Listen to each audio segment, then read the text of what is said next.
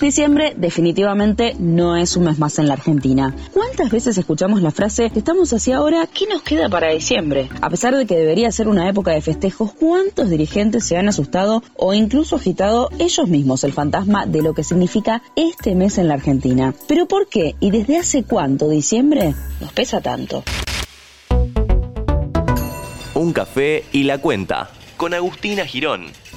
Estallido social y diciembre, dos conceptos que, coincidencia o no, han caminado juntos demasiadas veces en la Argentina. Efectivamente, ¿es un mes conflictivo por naturaleza para el país o se trata ya de un imaginario social que fuimos construyendo con los años? Para tratar de encontrar una respuesta, vamos a buscar una mirada profesional. Ana Inés Frerafani es socióloga, magíster en Ciencias Sociales y Humanidades y docente. A ella le preguntamos, ¿hay un antecedente que nos hace estar predispuestos al llamado efecto diciembre? ¿O se trata en cambio de un contexto económico y social que tiene lugar cada fin de año. O es más bien una mezcla de ambos aspectos y que juntos forman un combo a veces explosivo. Una primera cosa a decir, más desde la psicología social quizás, sería la cuestión de la carga o del cansancio acumulado del año, sumando incluso la posible irritabilidad que trae el calor. Ahora este cansancio no viene solo del paso del año, sino, por ejemplo, de un contexto de crisis reiterada. Se suele abrir la discusión sobre los aumentos salariales o los bonos que compensan la inflación. Y luego pensemos en nuestra historia reciente, en la cual hay numerosos diciembres con una alta conflictividad social. La crisis de la hiperinflación del 89-90, obviamente diciembre de 2001 como el más recordado por la gravedad de la crisis política y social y los sinatos en la represión, pero también 2010 eh, con la toma del parque indoamericano y nuevamente muertes como fruto de la represión, o 2012 y 2013 donde hubo un aumento bastante importante de saqueos, 2017 con las protestas contra la reforma previsional. Digamos, diferentes tipos de acción colectiva que manifiestan un conflicto en el estado de las relaciones sociales. Sin embargo, todos estos hechos se anclan en contextos diversos, tienen actores protagonistas muy variados en términos de clase, tipo de organización, etc. Eh, y también el rol o la intervención de las fuerzas de seguridad y policiales son, es diferente. Entonces, ¿cuál sería el punto en común entre todos estos acontecimientos, además de ocurrir en diciembre? Yo creo que aquí hay que sumar una respuesta que incluye el concepto de imaginarios sociales, ¿no? Como esta suerte de esquemas o matrices de sentido que permiten a los sujetos interpretar la realidad y resignificarla. En este sentido, Castoriadis nos va a decir que no importa si el imaginario es verdadero o falso. No importa si efectivamente en diciembre hay algo per se que hace aumentar la conflictividad, porque no es en esos términos que se considera el imaginario social, sino que opera e instaura por sí mismo una realidad que tiene consecuencias prácticas para la vida cotidiana de las personas.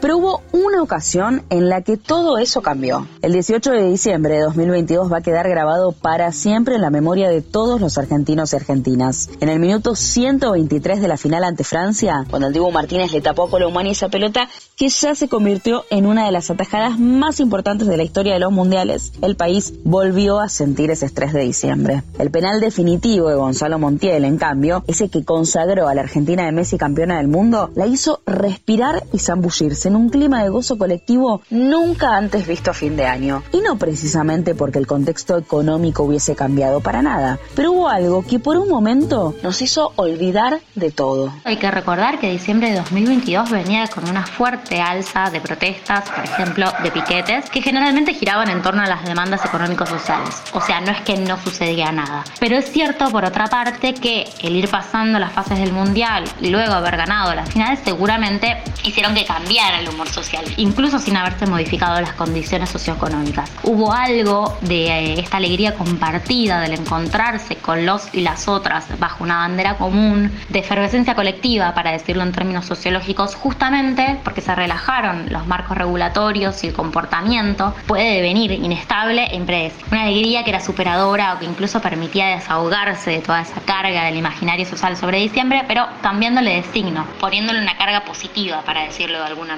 Este fin de año, mientras tanto, está asignado por un nuevo cambio de gobierno. Diciembre definitivamente tiene mucha carga histórica en la Argentina, pero la historia se escribe constantemente. ¿Acaso, como planteó Ana Inés Frerafani, esa alegría de diciembre de 2022 que supo ser superadora nos permitirá cambiarle el significado a nuestros diciembres e imprimirles de ahora en más una carga positiva?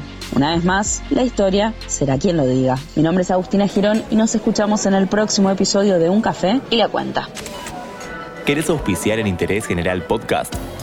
Escribinos a contacto arroba interésgeneral.com.ar.